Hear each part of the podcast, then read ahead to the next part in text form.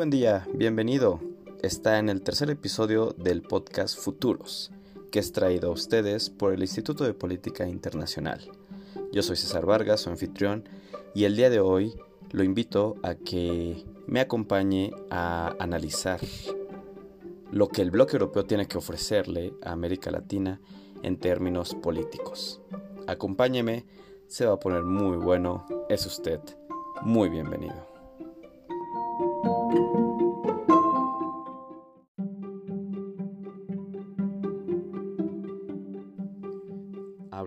Tusk, presidente del Consejo Europeo, en la reunión Unión Europea CELAC.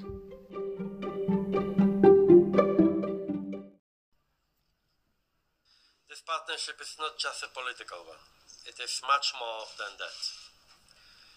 The European Union and CELAC jointly account for one third of the world's countries. Together, we can have a decisive impact on, just to bring a few examples, the global climate talks, the post 2015 development agenda, and the fight against drugs. Climate change matters to us both. Latin American and Caribbean countries are very vulnerable to this threat that's one reason that uh, the Paris talks later this year have to succeed and why the EU will continue providing support to the region through its Euroclima program.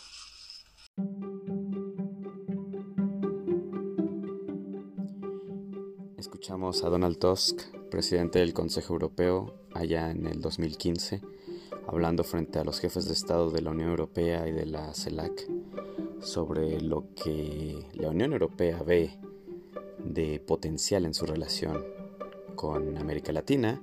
Hablaba de impulsar la agenda contra el cambio climático, la lucha contra las drogas y por supuesto de juntos poder impulsar estos puntos en, las instancias internacionales ya que entre América Latina y Europa se tiene una tercera parte de las naciones de, que conforman a la ONU. Pero si volteamos la pregunta, ¿qué tiene? ¿Qué tiene que ofrecer la Unión Europea a América Latina? ¿Y qué tiene que ofrecerlo en términos políticos?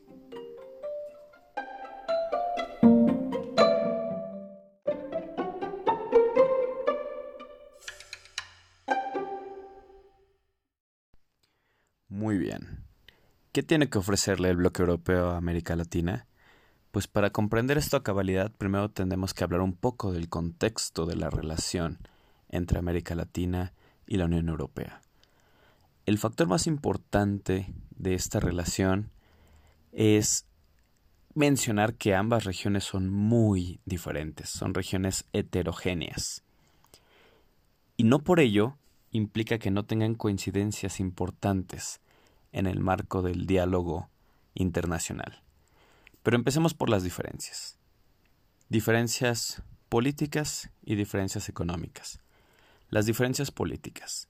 Por un lado, tenemos a una América Latina, que es un resultado de un proceso histórico decolonial o postcolonial, en el cual naciones han emergido a raíz de la caída y la decadencia del imperio español y del imperio portugués, y que han consolidado a lo largo del siglo XIX y siglo XX, naciones-estado con desarrollos políticos que no son plenamente democráticos, o al menos son unas democracias emergentes, y que tienen un fuerte componente elitista, es decir, las élites políticas de América Latina tienen un control muy fuerte sobre el Estado sobre los jueces, sobre el Congreso, y que las democracias latinoamericanas han tenido que luchar a contracorriente para limitar el control de estas élites con un grado de mayor o menor medida. Por otro lado, el desarrollo político de Europa es un desarrollo contrario en el sentido de que ellos son imperio, son naciones-estado que muchas de ellas nacieron como imperios, el caso de España, apenas expulsan a los moros de Granada, y se encuentran con el continente americano. Entonces España nace y nace inmediatamente como un imperio y que a la pérdida de sus posesiones imperiales han tenido que redefinirse como estados-nación, con mayor o menor éxito. Son naciones que tienen una mayor experiencia democrática, no tanto porque tengan instituciones necesariamente mejores, sino porque tienen una pluralidad de grupos en el poder.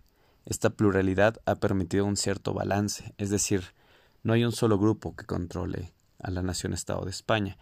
Hay varios grupos que influyen y logran neutralizar un dominio absoluto por parte de una élite. Entonces tenemos un pluralismo emergente en América Latina y podríamos decir un pluralismo consolidado en Europa, lo cual ayuda a que las instituciones democráticas europeas pues tengan un mejor funcionamiento que las de América Latina.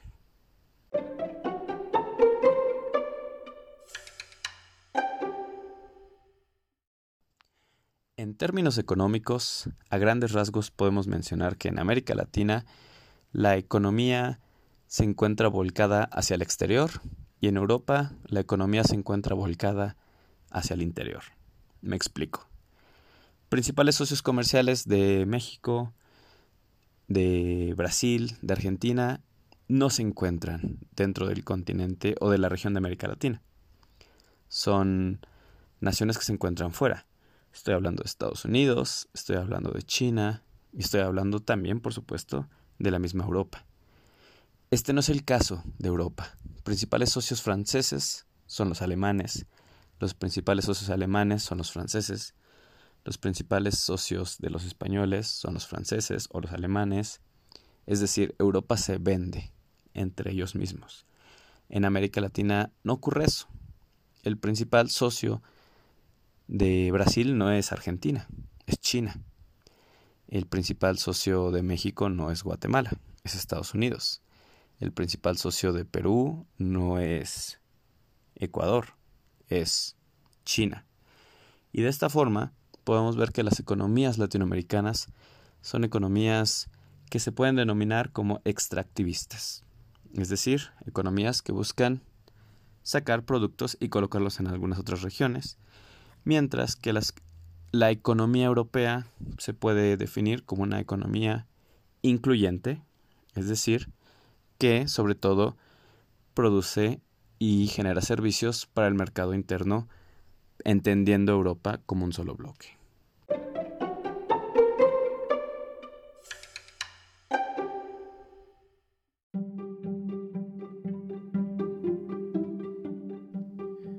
Vez terminado de mencionar las diferencias estructurales entre ambas regiones, podemos comenzar a hablar de las similitudes y por ende también de las oportunidades que emergen de estas similitudes.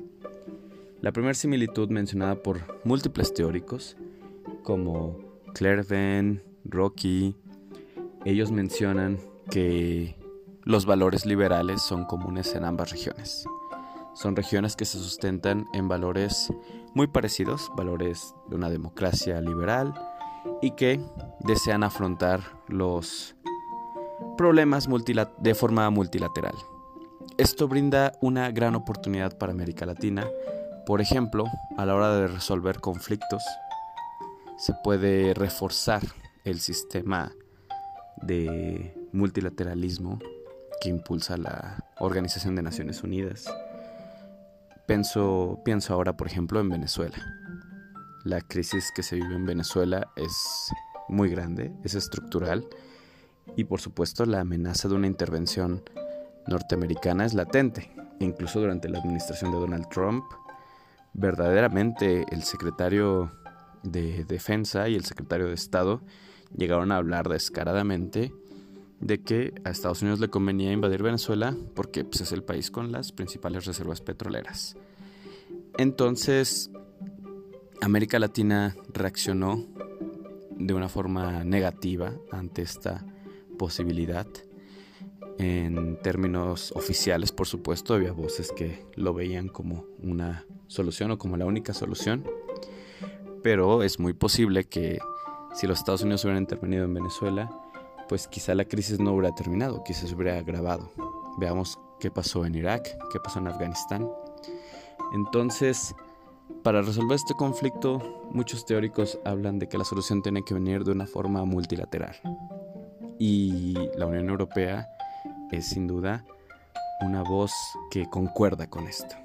Entonces, aquí ya hay una primera gran oportunidad que hay con el continente europeo, que te ofrece el continente europeo a la región, que es resolver conflictos y poder evitar con una resolución multilateral con base en derecho, pues la intervención unilateral militar de los Estados Unidos.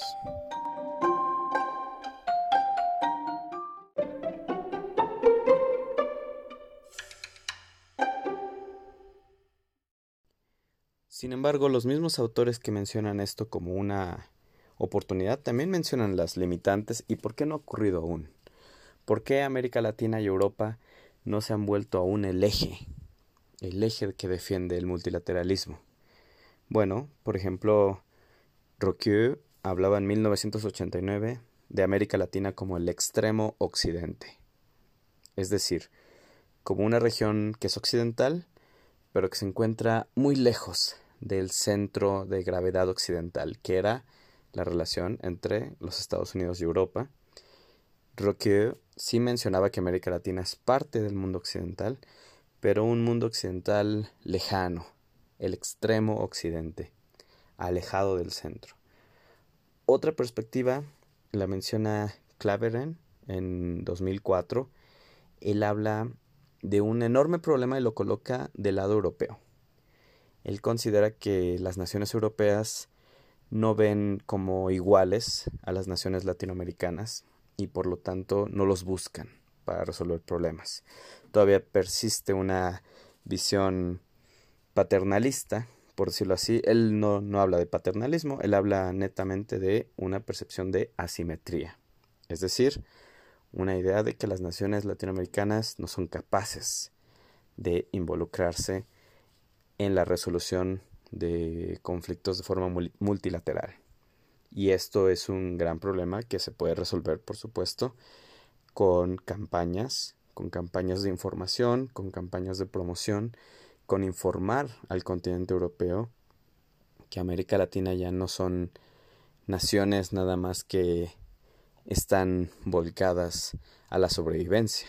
Tenemos un Brasil, que es la octava economía del mundo, tenemos un México, que es la economía 14, 15, tenemos naciones con niveles de vida como Chile, como Uruguay, entonces eh, hay que informar, hay que dar a conocer, hay que defender a América Latina como un socio potente, real y actual para Europa. Y esa es una labor que, que se puede y se tiene que hacer para concretar esta conjunción de valores liberales que creen, que creen en el multilateralismo de ambas regiones.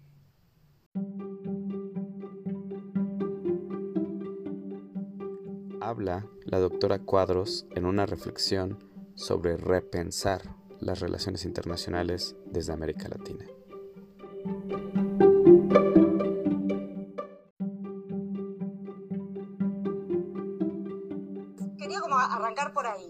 Sí, es cierto. Nosotros tenemos que pensar entonces inmediatamente en, en, nuestra relación con Europa o con Occidente. Y acá me parece que nuestra relación con, con, con Occidente, creo que las perspectivas de coloniales acá dieron en el clavo, porque hay una relación de imposición y de violencia que ejerce claramente Occidente sobre nosotros, eh, pero también me parece que hay una relación de reproducción muy importante que nosotros también, eh, de la que nosotros también participamos, ¿no? Eh, y a mí es esto lo que, lo, que, lo que más me preocupa, es esto como lo que más ruido me hace en todo este diálogo y en esta discusión de las global IR, las perspectivas decoloniales, etcétera, y son como las discusiones que en general tengo con Melody, ¿no? que está vinculado con eso. Digo, la agencia desde el sur global, desde la periferia, desde América Latina y el Caribe, desde como la querramos llamar, ¿la agencia es únicamente resistencia? La agencia me parece, y ese es como a mí lo que más me preocupa, es también reproducción. Es decir, la reproducción de este canon que eh, se, se, nos aparece como un canon que repetimos, que tendemos a repetir, del canon occidental de las relaciones internacionales, es también agencia.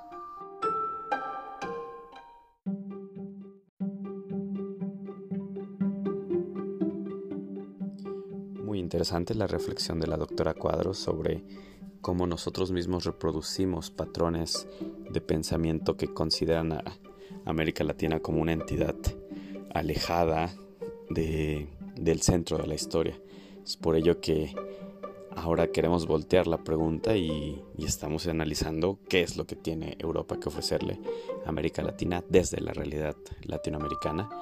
Pero es una reflexión que sin duda siempre vale la pena tenerla en cuenta para no caer y reproducir nuevamente los viejos patrones de pensamiento de una época colonial.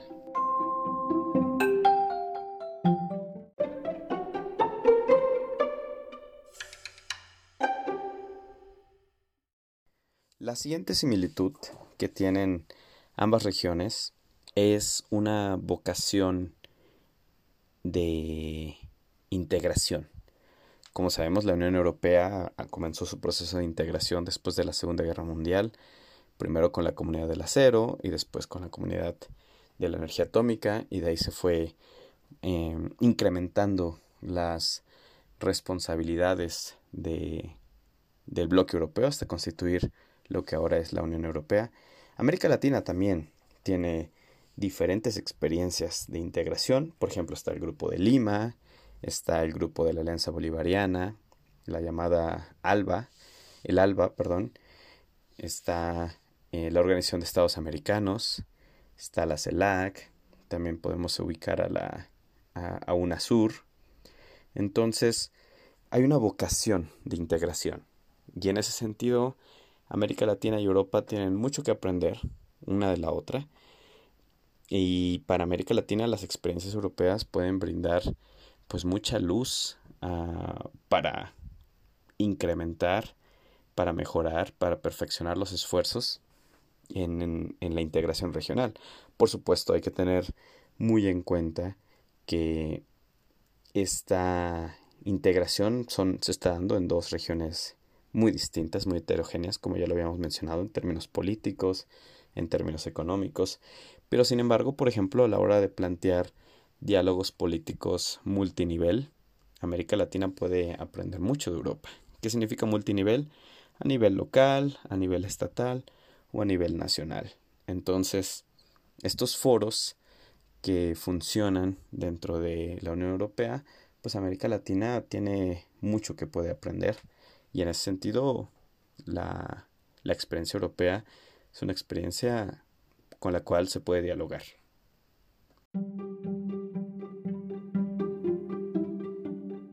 Habla el expresidente de Ecuador, Rafael Correa, en la inauguración del encuentro Unión Europea-CELAC. Buenos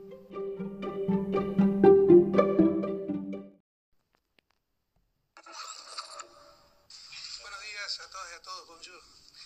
Eh, primero quisiera, en nombre de más de 600 millones de latinoamericanos y caribeños, agradecer profundamente a la Unión Europea por la organización de esta cumbre y al Reino de Bélgica por habernos recibido como siempre con tanto cariño. También felicitaciones por el éxito en organización y un agradecimiento a nuestros equipos de trabajo, Unión Europea, CELAC, que hicieron muchos esfuerzos para que una cumbre de 61 jefes de Estado tenga el éxito que ha tenido este encuentro. Estos encuentros entre Europa y América Latina, al inicio solo América Latina, posteriormente también el Caribe, empezaron en 1999 con tres ejes de acción, el político, el comercial y el de cooperación. Desde aquel entonces, la democracia, los derechos humanos, el Estado de Derecho se ha consolidado en nuestra región y Europa consolidó su unión. Y como le dije en la introducción a este encuentro, cuando me tocó dirigirme a los jefes de Estado, debemos aprender Europa, de ese ejemplo.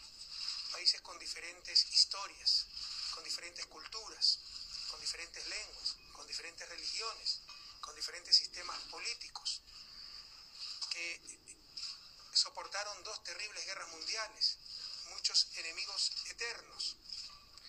Por voluntad política decidieron unirse. En cambio, América Latina tenemos todo, una historia común, cultura común, lenguaje común, sistemas políticos comunes para consolidar nuestra unión. Así que no hay tiempo que perder y en eso Europa nos da un gran ejemplo.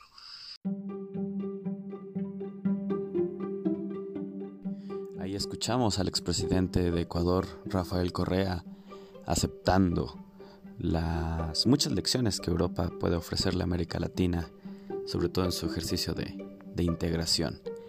Y en ese sentido coincidimos con él.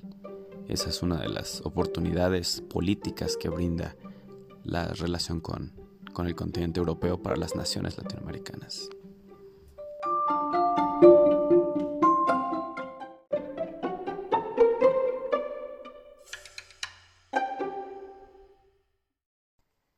La tercera similitud, y por ende también una oportunidad que ofrece Europa América Latina, es que ambas regiones les gusta tener diálogos, encuentros altamente especializados y a diferentes niveles. Por ejemplo, hay encuentros para platicar sobre drogas, migración, cohesión social, cambio climático, ciencia, tecnología, innovación. Para dar algunos ejemplos, está la cumbre de la Unión Europea con la CELAC, está Eurolat, que se especializa en un encuentro a nivel parlamentario. Hay reuniones, por ejemplo, con la comunidad andina, con Mercosur. Hay reuniones con países concretos, como el caso de Cuba. Europa tiene un diálogo constante sobre derechos humanos en Cuba. Hay diálogos con Brasil, con México, con Colombia, con Perú, con Chile. Estos encuentros a su vez tienen mesas especializadas por sectores entonces, esta especialización no solamente se queda en el sector público, también involucra a la sociedad civil. Hay una mesa de articulación de la sociedad civil donde ONGs que se especializan en desarrollo y derechos humanos a ambos lados del Atlántico se encuentran eh, para construir una agenda en común. Entonces, esta es otra gran oportunidad, ya que el diálogo especializado entre ambas regiones permite compartir buenas prácticas permite interactuar en temas muy específicos. Encuentros y diálogos así no ves entre América Latina y Estados Unidos, por ejemplo, o entre América Latina y China, con estas dos naciones que son constantemente referentes en el diálogo internacional, pues América Latina mantiene sobre todo un diálogo o de economía o de seguridad y se acabó. Esto no pasa con Europa. Con Europa hay una agenda de derechos humanos, hay una agenda de cambio climático, hay una agenda de cohesión social y esto permite pues nutrirse ambos lados de la experiencia y en ese sentido eh, América Latina puede nutrirse de programas, de experiencias que han tenido programas públicos en el viejo mundo.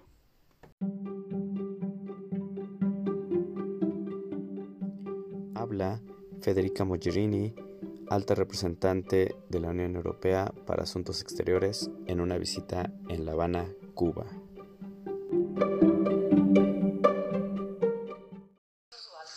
Pero tenía especial interés en volver a Cuba y en empezar mi visita con vosotros. Los encuentros con jóvenes como vosotros siempre representan la parte más agradable de mis visitas. Y vosotros, jóvenes cubanos, Vivís en vuestra propia piel el cambio que está atravesando Cuba. Sé que esta universidad tiene una gran historia, que pasado mañana cumplirá 290 años. Los lazos entre Cuba y Europa tienen raíces profundas. Pero hoy no quisiera hablar sobre la historia, vosotros todavía estáis en vacaciones me gustaría más bien hablar sobre las oportunidades, sobre el presente y el futuro de nuestra amistad.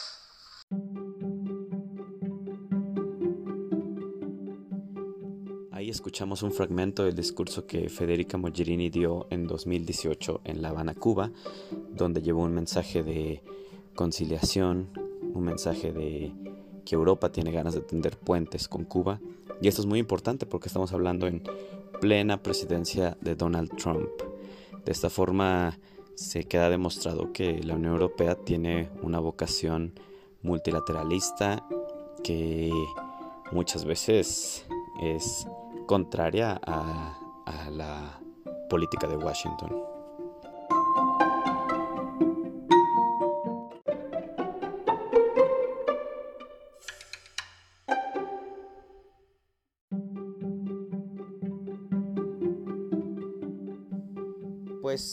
Manera de conclusión, hemos visto en este capítulo que usted me ha hecho el favor de acompañarme en este análisis sobre lo que el continente europeo tiene que ofrecerle a América Latina en términos políticos, hemos visto tres oportunidades que brinda Europa para América Latina, para las naciones de América Latina. La primera es la resolución, la resolución de conflictos de forma multilateral, basada en valores liberales. Vimos que esto era de gran importancia, por ejemplo, en el caso de Venezuela, para poder dar una salida diplomática basada en derecho a este conflicto, esta problemática tan estructural que vive la nación hermana de Venezuela y que puede ser una carta que se pueda jugar, por, ejemplo, frente a una intervención militar estadounidense. Entonces, la resolución de conflictos de forma multilateral es una gran oportunidad para las naciones de América Latina en su relación con Europa. Simplemente un dato, entre América Latina y Europa está una tercera parte de los votos de la Asamblea General de Naciones Unidas, lo cual, si se trabaja adecuadamente, es una enorme, enorme fuerza. El siguiente punto, la siguiente oportunidad que brinda Europa a América Latina es el aprendizaje de su proceso de integración creo que no podemos negar que América Latina tiene una vocación, incluso algunos dirían un destino a la integración. Entonces, la integración europea que con todo y el Brexit, con todo y diferentes nacionalismos que están surgiendo en el seno de la Unión Europea, sigue siendo el caso más exitoso. Recordemos que tienen una ciudadanía común, que tienen una, una moneda común un banco central común. Entonces hay mucho que aprender de las políticas públicas de la Unión Europea para la integración en, los países de América Latina. Y el tercer y último oportunidad, área de oportunidad que brinda Europa a América Latina es la especialización de estos diálogos políticos. Hay muchísimos encuentros académicos, entre organizaciones de la sociedad civil, entre diferentes niveles políticos que brindan una alta especialización en una gran diversidad de temas. Hay encuentros sobre el combate a las drogas, hay encuentros sobre migración, hay encuentros sobre cohesión social, hay encuentros sobre protección al medio ambiente y promoción del desarrollo sustentable. Entonces, esta especialización y regularidad de encuentros brinda a los tomadores de decisiones un foro donde se puede obtener información, comparar prácticas y al mismo tiempo obtener contactos para generar agendas en común. Esto da una gran, gran posibilidad a los tomadores de decisiones de poder generar programas públicos con alta calidad. Entonces, hasta aquí lo vamos a dejar, sin antes mencionar que estas tres no son todas las oportunidades que brinda la Unión Europea, pero he querido, he querido manejar este podcast a un nivel estructural y a nivel regional. Es decir, estas tres oportunidades se aplican para todas las naciones de América Latina. Pero evidentemente cuando incrementamos en el en el microscopio y para ver los detalles, pues por supuesto que vamos a encontrar que las ventajas que puede obtener Cuba son distintas a las que puede obtener Brasil o Paraguay o Nicaragua. Estas son ya especialidades que iremos tratando aquí en futuros. Pero a nivel regional todas las, las naciones de América Latina pueden encontrar en Europa estas tres oportunidades. Resolución de conflictos de forma multilateral, aprendizaje de su integración política y alta especialización en el diálogo político con esa región.